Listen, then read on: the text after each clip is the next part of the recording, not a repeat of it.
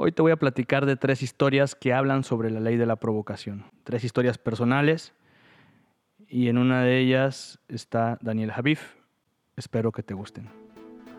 Hola, soy Frank Moreno, amante de las historias de fracaso que se convirtieron en éxito. Bienvenido a mi podcast y ya que estás aquí me gustaría compartirte algunas herramientas y experiencias que te ayuden a alcanzar tus metas.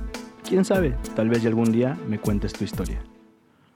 Hola de nuevo mi emprendedor, mi marquetero, mi soñador. Eh, no sé si estás escuchándome en tu sillón, en tu cama, en tu carro, en el baño, corriendo, lo que quiera que estés haciendo.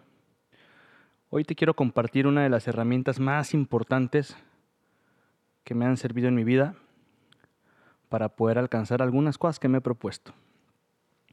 De lo que te quiero platicar hoy es de un secreto que muchos lo han revelado de diferentes formas, pero pues no muchos lo han aplicado. Este gran secreto tiene que ver con lo que muchos llaman la ley de la atracción, pero hace unos días escuché a una persona que admiro, un gran conferencista que se llama Daniel Javif, y me gustó lo que dijo sobre la ley de la atracción para algunos y él decidió llamarlo la ley de la provocación. Se me hizo mucho más interesante porque realmente las cosas para que se detonen, para que sucedan, hay que provocarlas. Está bien que, que todo el tiempo estemos atrayendo con la mente ideas chingonas, pero a veces eso no es suficiente y el gran problema de muchas personas que observo es que están sentados pensando, pero no están provocando. El destino se provoca, no se espera sentado. Y te quiero compartir algunas experiencias donde a mí me ha funcionado esto. Eh, claro que siempre se empieza pensando, teniendo la idea, pero el segundo paso es provocarlo. Y te preguntas, ¿Cómo puedo provocarlo? ¿Cómo provoco un pensamiento? ¿Cómo provoco esa idea? Hace alrededor de un año fui a Nueva York a ver precisamente a, un conferencista que admiro, que se llama Anthony Robbins.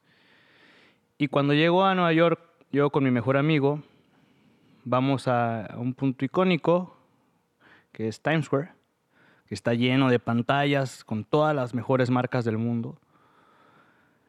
Eh, y yo me acuerdo que cuando estaba parado ahí, en la plaza principal o en el patio principal de Times Square, volteé hacia arriba y vi todas estas marcas. Me impresioné, a mí desde niño las marcas me han llamado mucho la atención, es una atracción nata que tengo desde, desde que tengo uso de razón ver billboards en las calles, ver comerciales. Y uno de mis más grandes sueños desde niño es algún día poder publicar algo que pueda estar en medios internacionales, en puntos como Times Square. Siento que es como una forma de titulación o de realizarte como publicista. Entonces, estando en Times Square, yo veo pues marcas como McDonald's en las pantallas, Coca-Cola, Apple, Disney, M&M, todas estas. Y en automático pensé y me acordé de este sueño que tenía y dije, algún día me gustaría que una marca mía esté ahí. Y obviamente me dio una risa interna, pero también me hizo pensar, ¿y por qué no? Y entonces empezó un diálogo interno conmigo, conmigo mismo, donde dije, bueno, ¿Y cómo le hacemos para que algún día salgamos ahí? ¿Cómo sí? Lo primero que hice fue investigar cuánto cuesta un espacio ahí. Y pues la cantidad era sorprendente. No sé cómo esté ahorita, pero hablándote de que conseguir un espacio empieza desde el millón de dólares para poder estar en esas pantallas. Entonces dije, bueno, para Endor como empresa de servicios a lo mejor no es tan rentable, sería un capricho para cumplir mi sueño y que salga el nombre de Endor muy bonito ahí, que es la marca de la agencia.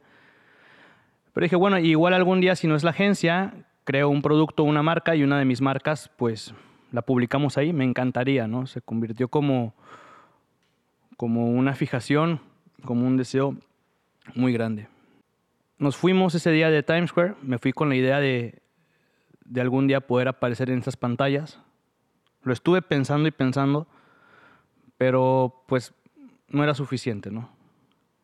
Al día siguiente regresamos a Times Square. Yo me acuerdo que me quedé parado, no sé, alrededor de unos 40 minutos viendo las pantallas. Me acompañaba mi mejor amigo otra vez. Y en eso que estábamos dando una vuelta por el patio central, mismo que donde habíamos estado el día anterior, de repente uno de mis amigos me toca el hombro y me dice, voltea hacia arriba. Y volteo y una de las pantallas traía una cámara. De repente la cámara nos enfoca y empieza a hacer zoom. Y para mi suerte, yo y este amigo traíamos el suéter con el logo de Endor en gigante en el pecho. Entonces en ese momento lo único que se nos ocurrió es agarrar pues, el suéter hacia abajo, los dos, y empezar a señalar así con, el dedo el logo de, de la marca. La cámara hizo más zoom, nos encuadró a nosotros y empezamos a grabar. A ver si algún día tengo la grabación, eh, lo voy a compartir uno de estos días en, en, una historia. En ese momento lo compartí y estaba el logo de Endor en una de las pantallas grandes de Times Square al día siguiente que lo pensamos. ¿A qué voy con esto? No fue, no, no fue necesario eh, gastar un millón de dólares para estar ahí, para realizar un sueño. Muchas veces el primer obstáculo que, que nos ponemos es ese. Sí lo deseé, sí lo pensé, pero sobre todo siempre supe que existía la posibilidad de salir ahí. Ese, eh, al día siguiente que estuve ahí, 40 minutos viendo hacia las pantallas y caminando, imaginándome esto, y de repente sucede. Y yo creo que muchas de estas cosas, más allá de la ley de la atracción, que dicen muchas teorías de la, ley del, del éter, que los pensamientos viajan a través del éter, que el éter es la nada en el espacio, y que a través de eso, como Wi-Fi, viaja tu pensamiento y puedes llamar a, a otra persona que está en otra parte del mundo y, y a cuestiones muy profundas, ¿no? Es importante pensarlo, no descarto que haya una ley de la atracción, igual y sí. Pero creo que es más importante la ley de la provocación. Una vez que lo piensas, estar en el lugar correcto y en el momento correcto. No fui a lo mejor la persona más audaz o la persona más inteligente. Lo único que hice es seguir pensando con todos mis deseos eso que quería, pero también estar en el lugar correcto y en el momento correcto no desistir y, creer que, era posible. Y de repente cuando, vi en la pantalla y que salió el logo de Endor, en la pantalla grande, gratis, alrededor del comercial de Coca-Cola y de McDonald's y de M&M y de Apple, pues fue algo, fue una experiencia muy chingona y me enseñó un gran mensaje en que realmente las cosas se pueden provocar. Y a veces el obstáculo principal que nos ponemos, que es el dinero, puede ser el obstáculo más insignificante. Eh, y así como este ejemplo hay algunos otros en la vida, yo estoy seguro que, que también has de tener algunos ejemplos en tu vida así, pero lo que quiero es que pongas atención en ellos, para que tú te des cuenta que si empiezas creyendo, termina sucediendo. A veces no, no, nos la creemos. Y todo esto empieza por creer. El 90% del partido es mental. Y mental no solo significa atraerlo y pensarlo, sino tener eh, esa capacidad de, aguantar, de creer, de estar ahí y de buscarlo. En otra ocasión, eh, yo me acuerdo en el 2016 que quería empezar a escribir en uno de los blogs de marketing más importantes de Latinoamérica, que es Merca 2.0 yo quería ser, pues, redactor de allí, así que me contacté con la jefa de edición, que se llama Liz Puón, y le dije, oye, mira, pues, quiero escribir en tu blog, yo tengo una agencia, en esos momentos Endor no era lo que es ahora, era una agencia pequeña en crecimiento, con la misma pasión que ahorita, pero con muchísimos muchísimo menos recursos. Y pues obviamente posicionamiento casi nulo, ¿no? O sea, no éramos tan conocidos. Eh, primero me dicen que sí, me dijo manda un correo, me pidió algunas especificaciones y cuando ya iba a empezar a escribir, me dicen, ¿sabes qué? Siempre no. Me dieron sus motivos y pues lo sentimos, no, no, no vas a poder escribir. Yo ya tenía mi primer artículo preparado. Y si algo he creído es que nunca debes aceptar un no por respuesta. Es algo que me la paso diciendo y, y muchas veces somos muy buenos para decirlos, pero no para aplicarlos. Entonces dije, no voy a aceptar un no. A lo mejor esta revista o este blog internacional, porque también es revista, no me permite publicar, pero eso no me va a detener las ganas que tengo de poder escribir. Así que en ese punto, también por consejo de otro amigo mío, que es uno de mis mentores, Andrés Mugira, que lo voy a entrevistar próximamente aquí en el, en el podcast, él me dice, oye, empieza a hacer posicionamiento en SEO, empieza a escribir, que no te importe lo que te diga esta revista, tú escribe.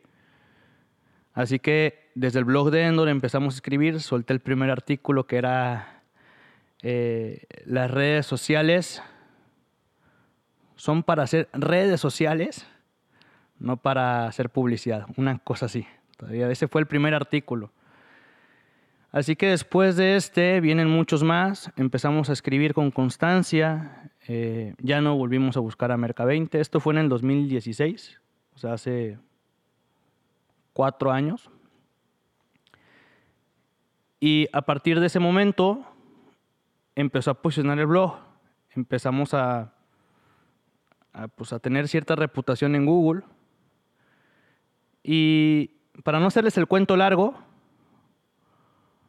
nos convertimos en agencia con más tráfico orgánico en todo México por Google.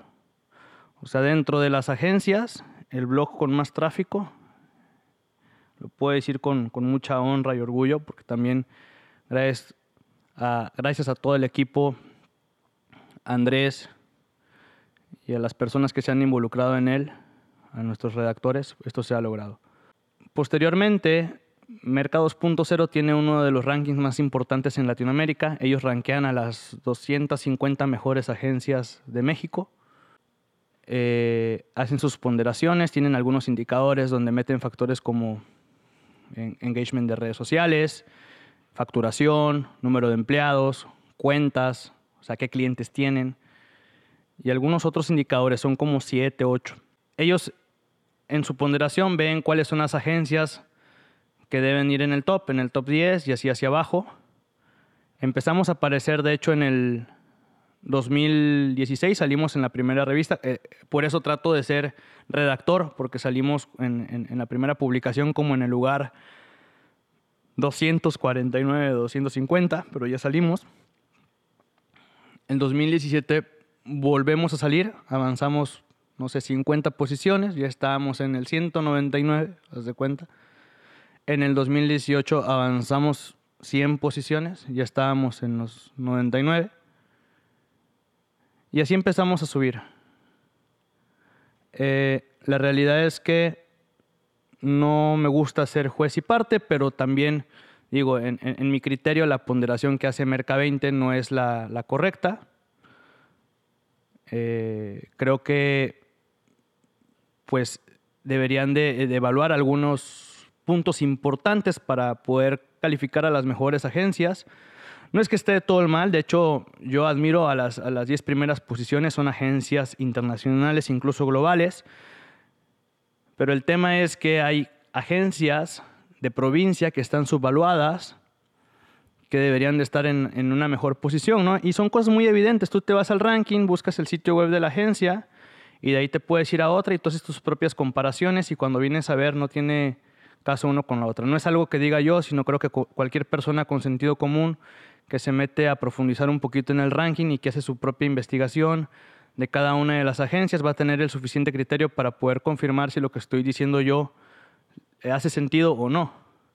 En mi caso me hizo sentido, no estaba del todo de acuerdo. Entiendo que, que Merca 20 tiene pues un equipo de inteligencia que está detrás, bueno, al menos es lo que me dicen, que no lo hacen al dedazo, pero simplemente yo creo que un artículo de estos, pues, o un ranking de estos te puede pegar mucho en la reputación como agencia, entonces yo decidí no aceptar este ranking como la voz absoluta de las mejores agencias y decido crear nuestro propio ranking, pero no en revista impresa, sino donde más atracción puede traer, que es en Google. Así que hacemos el ranking de mejores agencias de México. Lo posicionamos en el número uno de México por Google. Es decir, si tú agarras ahorita tu celular y pones textualmente mejores agencias de publicidad en México, es importante que, que lo busquen de esta forma, o en CDMX, pues la primera respuesta orgánica va a ser el ranking que dice According to Grupo Endor. Van a ver algunas de publicidad, que son las primeras tres, que ya se las saben, son los anuncios pagados de, Google. Pero la primera respuesta orgánica, la neta, es la de Endor. Posicionarnos ahí nos abrió las puertas, nos dio voz, porque podemos decir lo que pensamos y hacer la ponderación que creemos como la correcta, aunque tampoco creemos que sea la verdad absoluta. Nadie tiene la verdad absoluta, simplemente es lo que nosotros como equipo creemos y, lo quisimos compartir. De hecho, hace dos semanas eh, me dicen, oye Frank, tienes una llamada, contesto y era el fundador, bueno, el hijo del fundador de Merca20, que en este momento es el director o el CEO de la compañía. Se llama Álvaro Rattinger. Le digo, hola, me dice, hola Frank, habla Álvaro Rattinger, eh, soy el CEO de Merca20. Ah, hola, mucho gusto, ¿cómo estás Álvaro? Bien, Frank, fíjate que pues quería platicar contigo porque pues veo que tienes un ranking en Google de las mejores agencias de México y fíjate que me está afectando porque no coincide con mi ranking en la revista. Y yo, ah, ok, pues es que yo creé el ranking con, los criterios propios, ¿no? Pero ¿cómo te puedo ayudar, Álvaro? No, pues la verdad es que me gustaría que, que bajes el artículo. ¿Cómo, cómo, cómo? Sí, pues que bajes el artículo. Y yo le dije, mira, eh, pues no puedo hacer eso. Pero lo que sí puedo hacer a lo mejor es eh, quitar la mención que tengo de Mercado 2.0 con muchísimo gusto, porque en el artículo tenía la, la mención de Merca 20 que yo creo que es algo que le beneficia porque hago exposición de su marca. Pero bueno, no entré en detalles con él y le dije, Álvaro, con mucho gusto, si hago mención de tu marca, la podemos bajar porque en el banner principal teníamos el logo de Merca20 y algo que él me decía es que podíamos confundir al lector porque en el banner principal pues estaba el logo de Merca20. Yo le dije, Álvaro, no te preocupes, cuenta con ello. Eh, lo vamos a modificar. Y me dijo, sí, es que fíjate que algunas de las agencias que están en el ranking me están marcando a mí porque pues no entienden cómo en, en, el, en el ranking que tú tienes pues traen esa posición y bla, bla. Le dije, Álvaro, pues porque dile que son ponderaciones diferentes, mi criterio es, mi criterio es distinto al tuyo, entonces pues lo tendrán que entender. Y de hecho tengo muy buena relación con varios de ellos, tengo pendientes marcarles, capaz que se enteran más por aquí. Tengo relación, pero me gustaría también hacerlos parte para la decisión de esto. Ahorita uno de los, de los objetivos es eso, el, el poder ir puliendo este ranking. El caso de todo esto, por lo, que te quiero platicar, es que otra vez buscamos cómo decir sí al no. Le dije, de hecho, en la llamada, oye Álvaro, pues fíjate que yo traté de escribir en tu revista hace cuatro años, traté de ser redactor, tu equipo de edición no me dio la oportunidad y este ranking existe por ese no. Entonces te lo agradezco. Se empezó a reír y me dijo, ah, pues bueno, qué gusto. No sé si le dio gusto o no, pero el chiste es que a mí sí me dio gusto decírselo. Gracias por decirme que no. Nunca aceptar el no Yo creo que hay que ser tercos y, persistir en ese sí y buscar como sí y no cansarte del sí. Creo que el no aceptar el no es algo que traigo desde niño por el ejemplo de mi papá. Mi papá siempre me decía, vamos a ver cómo lo hacemos y cuando iba a algún evento con él y, él tenía el objetivo como de entrar a algún lugar o conocer a alguna persona o de lograr algo, era terco, terco, terco hasta la madre. Y de alguna forma u otra terminábamos haciendo las cosas. Así conocí en algún momento al, al expresidente Vicente Fox cuando ganó las elecciones. Yo le dije, papi, quiero conocer a, a ese señor. Y me dijo, bueno, estábamos en un meeting, vamos a ver cómo entramos. Él no es político ni nada, ¿no? No había relación alguna. Simplemente a los 15 minutos yo le estaba dando la mano a Vicente Fox. Y ese tipo de cosas me sucedieron al lado de él muchísimo, de ver cómo a través literalmente de su lengua tenía la capacidad de llegar a personas muy rápido y nunca aceptaba uno, él veía cómo. Recientemente nos enteramos con el equipo que venía a Mérida, una persona que admiro muchísimo que es Daniel Javif, así que pensamos con el equipo acercarnos a él y de alguna forma tratar de, conocerlo. Bueno, pues buscamos al promotor, a la persona que estaba haciendo el evento, no lo logramos encontrar, pero nos dieron un correo, mandamos un correo, no nos contestaron, eh, nos mandaban de un lado para el otro.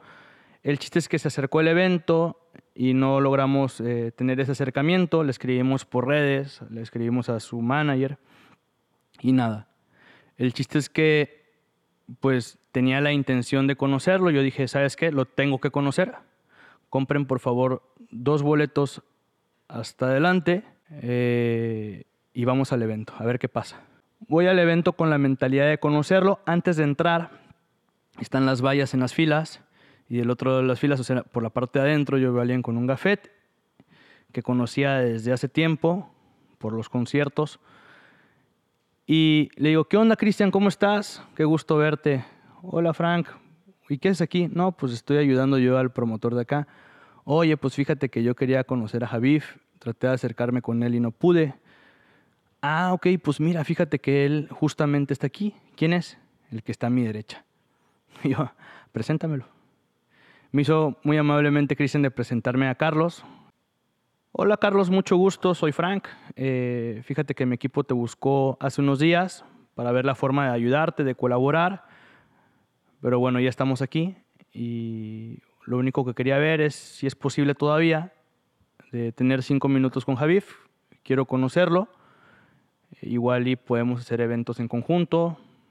No sé, y me dijo Frank, eh, lo haría, pero fíjate que Javif no recibe personas después del evento ni antes. No sé por qué, pero en las 22 fechas que, hemos hecho no nos da meet and greets. Diferentes a otros eh, artistas o figuras públicas que presentamos, porque él se dedica a eso. Es el dueño de Boletea, una, una boletera muy fuerte. Y simplemente él no. Eh, Cristian sabe que cuando hay la posibilidad, yo mismo a él le doy los meet and greets, pero en esta vez ni, ni el equipo le tocó, ¿no? Entonces lo siento mucho. No, no te preocupes, perfecto. Y ahí fue mi primer no. No hay bronca, entré al evento, busqué mi lugar, me senté y yo no podía estar así con ese no. Simplemente dije, Frank, párate de la silla. Salió Javif, habló como cinco minutos y yo más que estar pensando en su conferencia, que muy buena por cierto, estaba pensando en a mí no me pueden decir que no. O sea, tengo que ver como sí.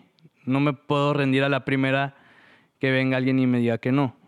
Entonces me paro de la silla, me voy hacia una de las zonas laterales y en eso me topo con una persona de seguridad que trabajó con nosotros en un concierto en el 2014. Le digo, ¿qué onda, negro? ¿Cómo estás? Muy bien, Frank. ¿Y tú? Bien. Oye, fíjate que quiero conocer a Javif. ¿Me puedes llevar para atrás? y me dijo, fíjate que no nos permiten, Frank, su equipo está aquí y son muy piquis, no hay nadie atrás. Literalmente está su esposa, dos personas de su equipo y ya. Y yo, ah, bueno, no te preocupes, entiendo, porque él estaba como seguridad local. Entonces ahí va el segundo no. Me quedo pensando, digo, debe de alguna forma. Bueno, negro, por lo menos señálame a alguien del equipo que venga con Javif. Y me dice, mira, la chava de allá sé que viene con él, pero no sé cómo se llama. No te preocupes. Gracias.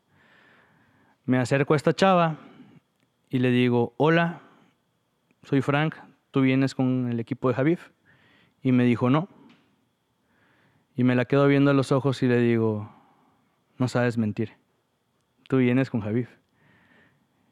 Y me dijo, se empezó a reír y me dijo, sí, sí, sí, vengo con él. ¿Cómo te ayudo? Pues me puedes ayudar si me lo presentas. Me gustaría conocerlo y entregarle esta playera, que a una playera que nosotros entregamos a, personas eh, que admiramos cuando visitan Mérida o cuando voy a algún lugar y viajo, se las entrego, ¿no? Y le dije, pues ya le hemos dado una a Carlos Muñoz, una a Arturo Islas, a Ro Chávez, a mi amigo Luis Carlos y, algunas otras figuras públicas, a Raúl Cardós, a Juan Carlos Warrior. Y pues a mí me gustaría entregarle a Javi Funa. Todos ellos me han dicho que sí, espero que él pues no me diga que no. Literalmente solo le quiero entregar, saludarlo y listo. Y me dijo, déjame ver qué puedo hacer. Se fue para atrás, pero nunca regresó. Nada más vi que pues prácticamente me ignoró. Y ahí ya sabía que se llamaba Cintia, entonces dije, pinche Cintia. Te mando saludos, Cintia, si llegas a escuchar esto. Pero tampoco acepté tu no, Cintia. Fuiste mi tercer no. Me quedo ahí digo, yo no me voy a ir a sentar con este no. O sea, ya si me fregué tanto tiempo aquí, ya tengo mínimo que lograrlo. En eso veo que venía otra persona del equipo de Javid y pasa por atrás de mí. Se detiene, entonces volteo y le digo, ¿qué onda? ¿Cómo estás? ¿Vienes con Javid? Y me dice, sí, ¿cómo estás? Muy bien, yo soy Frank. Oye, fíjate que le vuelvo a repetir la historia. Pues esta playera se le entrega a tales personas, admiro mucho a Javif, quiero conocerlo. Ya me dijo este, Cintia que no, pero yo sé que tú sí puedes. ¿Me puedes ayudar? Me queda viendo y me dice, déjame ver cómo te echo la mano. En ese momento se fue. Me dijo que iba a hablar con su esposa. Déjame hablo con la esposa de Javier y veo qué me dice. Órale. Se va. Y de repente veo que no regresa, pero que estaba parado ahí. Y dije, ya me ignoró este güey. Eh, pues digo, bueno, voy a ver la conferencia. Estaba viéndola y de repente llega alguien y me toca la espalda y era otra persona. Alguien que también pues ya había visto, y, pero no, no había identificado bien. Y me dijo, hola, le digo, hola, fíjate que la esposa de Javier no puede salir. Mm, Javier sale muy cansado. Entonces literalmente termina su conferencia, se sube a la camioneta y a veces lo subimos hasta arrastrado, cargándolo, porque sale muy, muy agotado física y emocionalmente. Y dije, pinche mamón. Pero con mucho gusto te recibo yo la playera y se la doy. Y dame tus redes, te doy mi WhatsApp y ahí estamos en contacto. Ah, perfecto, te agradezco mucho. Eh, esta es la playera, me dio sus redes, le mandé el WhatsApp, le dije mis redes. Muchas gracias y se fue. Esperé un ratito más y en eso Javib dice, Mérida, muchas gracias. Entonces dije, pues es momento de salir. Yo estaba preparado, salí literal, creo que fue la primera persona que salió de, ahí, pero me salí con el, el mal sabor de boca, dije, no me pude ir con el cuarto no. Era cuarto, quinto no. Y entregué la playera, pero para mí no era suficiente. Entonces yo me salgo mi carro estaba estacionado en la parte de atrás del lugar donde fue el evento. Iba caminando y en eso veo el estacionamiento trasero del lugar. Y era como un pasillo, no sé, como unos 50 metros y al final había una luz prendida. Veo una suburban negra estacionada y dije, este güey sale por aquí. Veo que había bastante gente ahí, como de su equipo de seguridad. Digo, entro o no entro. Había como una pluma, pero la pluma estaba levantada. Cuando yo llegué estaba cerrada. Así que dije, me meto, a ver qué pasa. Camino, saludo a su seguridad. Hola, buenas noches, ¿cómo están? Bueno, todavía me contestan buenas noches. me vieron tan seguro que entré y estaba la puerta abierta. Me meto y cuando vengo a ver estaba dentro del camerino, pero no había nadie. Entonces me siento en un sillón rojo. Dije, pues voy a esperar. En eso de repente sale una chava, que era mi querida amiga Cintia, y nada más le digo, hola, y como que ella no se explicaba cómo yo entré ahí, de repente entra a la persona que le entregué la playera, que era el personal, el secretario personal de Javi, y le digo, hola. Y no me decían nada, nada más como que se sacaba de onda. Eh, sale la otra persona con la que hablé que traía la gorra, y él no me dijo nada, nada más como que nos quedamos viendo. Y en eso sale el esposo de Javif, me ve a mí y me pregunta, ¿es él? Y yo le contesté, sí, soy, soy yo, mucho gusto, ¿cómo estás? Soy Frank, quiero una foto con tu esposo. Él dijo que no creamos en la ley de la atracción, sino en la ley de la provocación. Frase que me gustó muchísimo, pero más que me guste, tengo que aplicarla y aquí la estoy aplicando, estoy provocando que suceda lo que yo quiero que suceda y aquí estoy.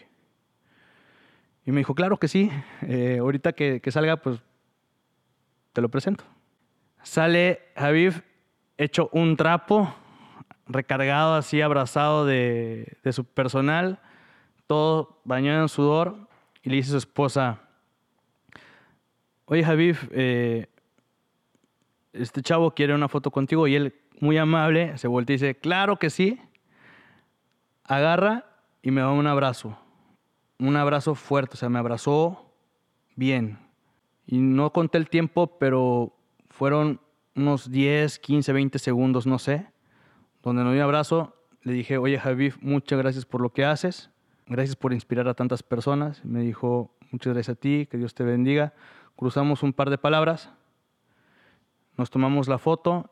La foto fue muy especial porque él agarra, se recarga, se toma el tiempo, me escuchó y ya dicho y hecho se sube a su camioneta. ¿no? Ahí atrás, en la parte de atrás estaba solo yo y su equipo se sube a su, a camioneta todo el equipo y todavía como que dijeron, este güey, qué jodón, o sea, de que me, me voltean a ver como de, qué persistente, pero más que la foto, lejos de la foto con Javif, es la historia que hay detrás de la foto de no volver a aceptar un no y decir, claro que sí. Me dijeron que no el promotor, el personal, eh, su floor manager, la chava esta que venía con él que no sé qué hacía, dijo que no su esposa, me dijo que no su seguridad pero con mucho cariño los invito a que vean la, foto que me tomé con Javif en mi perfil para demostrarles que cuando les digan que no, ustedes digan, claro que sí. No es, no, es la foto, es el mensaje que me da la historia que, de esta foto. Las cosas no nada más se piensan, se provocan. No, la foto no fue casualidad. Yo busqué estar en las condiciones, estar en ese lugar, eh, insistir, no aceptar el no, meterme a la parte de atrás. Y así es como las cosas suceden. Así es todo en la vida. Hay que estar, hay que estar en el lugar correcto, en el momento correcto y buscar siempre estar en la jugada. Siempre tú ponte en las condiciones, las condiciones no van a llegar a ti. Recuerda, más que la ley de la atracción, existe la ley de la provocación. Por favor, provoca tu destino. Hasta la próxima.